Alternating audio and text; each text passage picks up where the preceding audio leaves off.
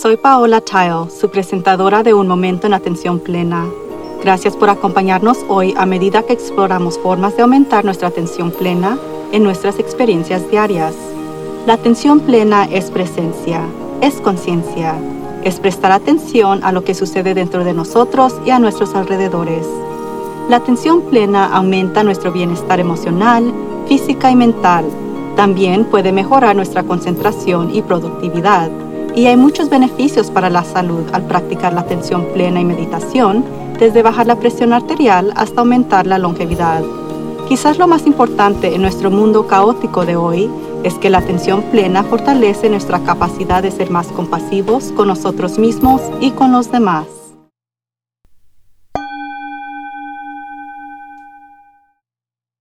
Este año tuve unas vacaciones encantadoras de acción de gracias. Me las pasé con mi familia por primera vez en tanto tiempo, y después compartí más tiempo con mis nietos que se quedaron conmigo. Luego de dejarlos el sábado por la noche, me desperté el domingo por la mañana de muy buen humor, pero luego mi día y mi estado de ánimo empezaron a decaer. Primero, fui de compras y dejé mi billetera y mi teléfono adentro en el mostrador. Me di cuenta de mi error al llegar a casa y pedí prestado un teléfono para llamar a la tienda, que me informó que nadie había entregado la billetera ni mi teléfono. Reflexioné sobre mi situación mi cerebro tuvo un procesamiento de desafío al principio. ¿Qué había en la billetera? Mi licencia de manejar, mis tarjetas de crédito, mis tarjetas de seguro, una tarjeta de regalo, dinero en efectivo y por supuesto mi teléfono. Pero ¿qué más? Lo que estaba en mi teléfono fue la siguiente pregunta. Aplicaciones bancarias, cuentas de tienda, tarjetas de regalo electrónicas, aplicaciones de servicios de viaje, mis cuentas de correo electrónicas, mi tarjeta de vacuna digital, y luego me quedé en blanco cuando la ansiedad me golpeó, preguntándome qué podría hacer alguien con toda esa información personal combinada con mi identificación. Me conecté en línea y comencé a suspender mis cuentas, por si acaso, y efectivamente ya había un mensaje sobre un código de verificación para mi visa. Decidí regresar a la tienda y revisar el estacionamiento. Quizás alguien tomó lo que quería y arrojó el resto al suelo o en el bote de basura. Sin embargo, no llegué muy lejos porque descubrí que tenía una llanta ponchada. Le pedí a mi socio que me siguiera al taller de reparación de llantas y que después me llevara al estacionamiento del mercado. Llegamos a la tienda solo para descubrir que ahora estaban cerrados los domingos. Entonces, de vuelto a casa de nuevo, para dejar el coche con la llanta pinchada y luego a la búsqueda de la billetera. Sin nada de suerte, así que borré de forma remota todo lo que tenía en mi teléfono al regresar a casa y comencé a hacer una lista de todo lo que debo hacer el lunes. Ir al banco para obtener una tarjeta de débito de emergencia, el departamento de automóviles para una licencia de conducir temporal y todo lo demás. Pedí un teléfono nuevo con el malestar creciente por los caros que son. Y luego, de por supuesto, me di cuenta de que no podía pagar el teléfono porque había suspendido todas mis cuentas. Mi socio servicial intervino de nuevo con su tarjeta de crédito y mi nuevo teléfono llegará en un par de días. Una vez de hacer eso, comencé a pensar en lo que estaba pasando. ¿Por qué de repente todo estaba yendo tan mal? Y aunque me mantuve tranquila por fuera, por dentro me sentía bastante mal. Al principio yo creía que era la preocupación por lo que podría pasar con toda mi información perdida, pero me di cuenta de que era realmente solo un montón de juicio hacia mí misma. ¿Cómo puede haber hecho algo tan estúpido, tan insensato? ¿Qué estaba mal conmigo? Me había estado reprendiendo en silencio desde el momento en que me di cuenta de que había perdido la billetera. Luego mi cerebro dijo, Está bien, ¿quieres darte una paliza? y una avalancha de otros pensamientos mostrándome mis fallas comenzó a inundarme. Aquí está, fin de año, y no he soltado el peso que quería perder. Ah, ¿y por qué aún no está terminado mi libro? Y oye, ¿cuándo fue la última vez que conciliaste esas cuentas? Y así continuó. Afortunadamente, una vez que reconocí lo que estaba haciendo mi mente, hice una pausa y después de tres respiraciones profundas, me centré en la gratitud. Estaba tan agradecida de que la llanta no se hubiese ponchado mientras conducía el tramo de 50 millas de autopista muy transitada para llevar a mis nietos a casa. A pesar de todas mis quejas sobre la tecnología, Qué bendición que con el clic de un botón podía borrar cada cosa en mi teléfono para que nadie pudiera acceder mi información. Yo también podría estar agradecida por el hecho de poder recibir un teléfono nuevo a mi domicilio 36 horas después de haberlo perdido. Finalmente, agradecí que practico la atención plena porque a pesar de que hice algo completamente sin sentido, pude permanecer relativamente tranquila a pesar de que mi cerebro era resistente y pude recordar de observar internamente gracias a ese entrenamiento. El juicio personal es un acto sin sentido porque es una respuesta automática que no sirve para nada. Si hubiera estado menos ocupada con criticarme a mí misma, tal vez mi cerebro podría haber funcionado un poco mejor para averiguar qué acciones tomar. Mientras consideraba esto, me vino a la mente una conversación que tuve durante el Día de Acción de Gracias. Mis nietos estaban hablando de la necesidad de ser mejores en algunas de las cosas en las que están involucrados. Y yo comenté que se estima que se necesitan unas 10.000 horas para dominar algo, por lo que en lugar de criticarse, solo necesitan darse cuenta de que cada vez que lo intentan están reduciendo las horas previas a la maestría. La única excepción a esto es ser humano, Pasamos toda la vida tratando de dominarlo, pero eso no es realmente posible. Siempre seremos un trabajo en progreso, ya que la vida está llena de cambios y sorpresas. Sosteniéndonos en un estándar de ser conscientes el 100% del tiempo es imposible, porque somos humanos y cometemos errores. Nos distraemos y a veces hacemos cosas que no nos sirven. A última hora de la tarde del domingo, la tienda me llamó para decirme que habían encontrado mi billetera con el teléfono todavía junto en un carrito de compras. Después de otro viaje a la tienda para recogerlo, gasté lo que quedaba de mi domingo en contemplación sobre lo que había ocurrido y qué lecciones podría extraer de todo el debacle. Una es que necesito reducir la velocidad. Iba corriendo a la tienda porque tenía mucho trabajo que hacer que por supuesto nunca llegué a hacerlo debido a los eventos del día. También me he esforzado mucho en las últimas semanas, ahora que estoy controlando mejor mi PMR, tratando de ponerme al día con el valor de un año de proyectos en la casa y con trabajo al que mi cuerpo que antes luchaba no estaba cooperando. Eso me fatiga y francamente si los proyectos se han mantenido durante un año, no necesito terminarlos todo en un mes que es la lección que recibí. En segundo lugar, es posible que haya necesitado un recordatorio de que está bien fallar. El fracaso es como aprendemos, y me he estado presionando demasiado para terminar un libro perfecto, crear talleres y entrenamientos nuevos y atractivos, y para volver a poner mi cuerpo en forma. Al menos el último de esos sé que no va a ser perfecto, pero estaría bien con algo mejor. La búsqueda de la perfección solo ha resultado en prolongar la terminación de cada uno de esas metas. La dilación es el descendiente del perfeccionismo y simplemente no es eficaz. Cuando miro la montaña de trabajo que no he terminado y luego miro un patio delantero como un patio trasero lleno de materiales de construcción, mi cerebro comienza a cerrarse, por lo que pierdo un tiempo precioso por inacción.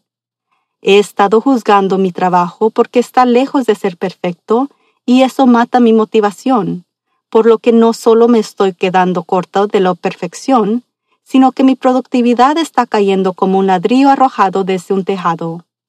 Mi enfoque durante las últimas semanas ha sido esforzarme para que el motor vuelva a funcionar, y aunque estaba progresando, había un precio de pagar, desde no sentirme bien físicamente hasta acciones insensatas como dejar mi billetera y mi teléfono en una tienda.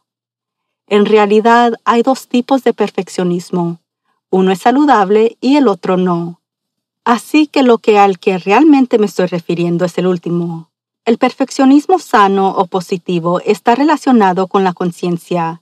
es caracterizado por luchar por la excelencia, obtener placer de trabajos minucios y ser organizado, al mismo tiempo que demuestra la capacidad de ser menos preciso.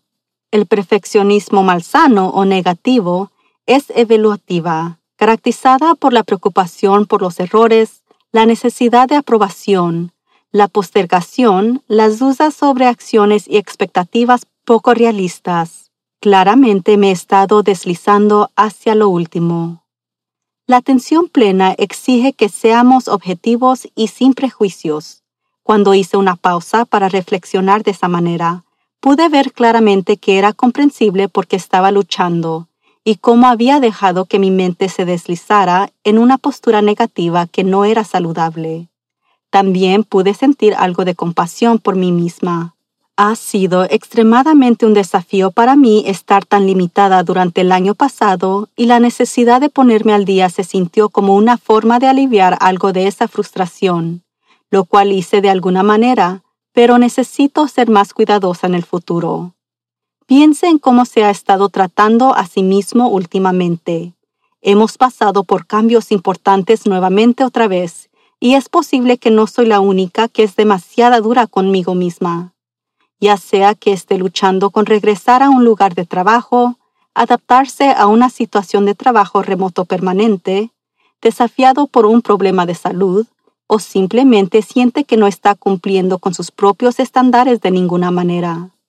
Entonces haga una pausa, tome esas tres respiraciones profundas, observe sin juicio lo que sucede en su mente y mírese a sí mismo como un trabajo en progreso, no un resultado perfecto. Las grandes obras maestras pueden llevar mucho tiempo. Miguel Ángel tardó cuatro años en completar la capilla sixtina. Leonardo Cohen tardó cinco años en escribir Aleluya. Michael Christian tardó ocho años en escribir El Parque Jurásico. Y J.R.R. Tolkien tomó unos quince años para escribir El Señor de los Anillos tardaron aproximadamente 20 años para construir la Gran Muralla China y 200 años para completar Notre Dame.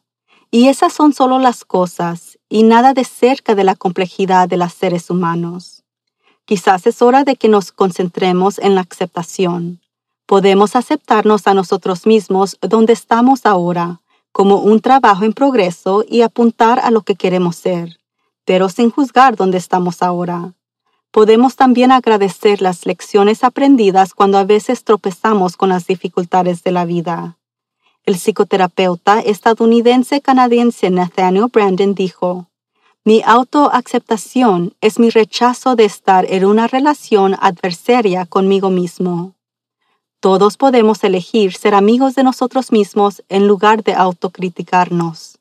Todos somos geniales obras maestras en progreso y es viviendo conscientemente que podemos hacer los mayores avances, tanto internamente y externamente. La meditación es la técnica más eficaz para fortalecer la atención plena. La clave para experimentar todos los beneficios de esta práctica es meditar todos los días, incluso si comienza con unos pocos minutos y trabaja de 20 a 30 minutos por sesión a lo largo del tiempo.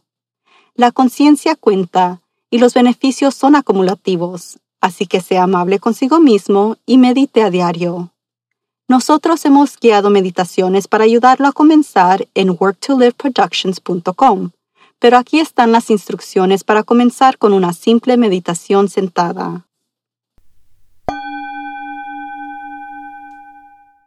Siéntese cómodamente con los pies apoyados en el suelo y las manos sobre el regazo. Cierre los ojos o suavice su mirada y comience a notar su respiración. Respire con normalidad, prestando especial atención a cada respiración y exhalación. Observe cada detalle, desde donde siente su respiración en su cuerpo hasta el ritmo la profundidad y la temperatura a medida que el aire entra y sale. Cada vez que su mente divaga lejos de la respiración, simplemente vuelva a concentrarse en su aliento. Es notando esto que está desarrollando sus habilidades de atención plena. Su mente puede divagar cien veces en un solo par de minutos, y eso es normal. Cada vez que se dé cuenta, eso es atención plena.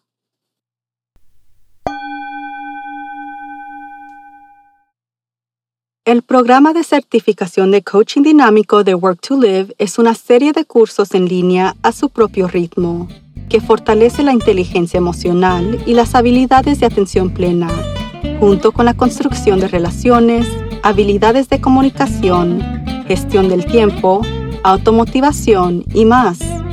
Visite nuestro sitio web para ver un video informativo sobre el programa. También puede encontrar recursos para el desarrollo personal y de liderazgo, así como los últimos libros de autores que entrevistamos en este programa. Vaya a worktoliveproductions.com club para comenzar a cambiar su calidad de vida hoy. Y asegúrese de visitar nuestro canal de YouTube en Work to Live, donde podrá encontrar videos de nuestras entrevistas, cortos animados sobre la vida diaria y el trabajo, meditaciones guiadas y mucho más. Y por favor suscríbase a Un Momento en Atención Plena con Teresa McKee donde sea que encuentre sus podcasts favoritos. Y favor de calificar este podcast para que otros puedan encontrarnos. Y síganos en las redes sociales en arroba. Un Momento en Atención Plena está escrita por Teresa McKee. La versión en inglés es presentada por Teresa McKee y la versión en español es traducida y presentada por Paola Tile. La música del comienzo es Retreat de Jason Farnham. La música del final es Morning Stroll de Josh Kirsch Media Right Productions. Gracias por sintonizar. Este podcast es producido por Work to Live Productions.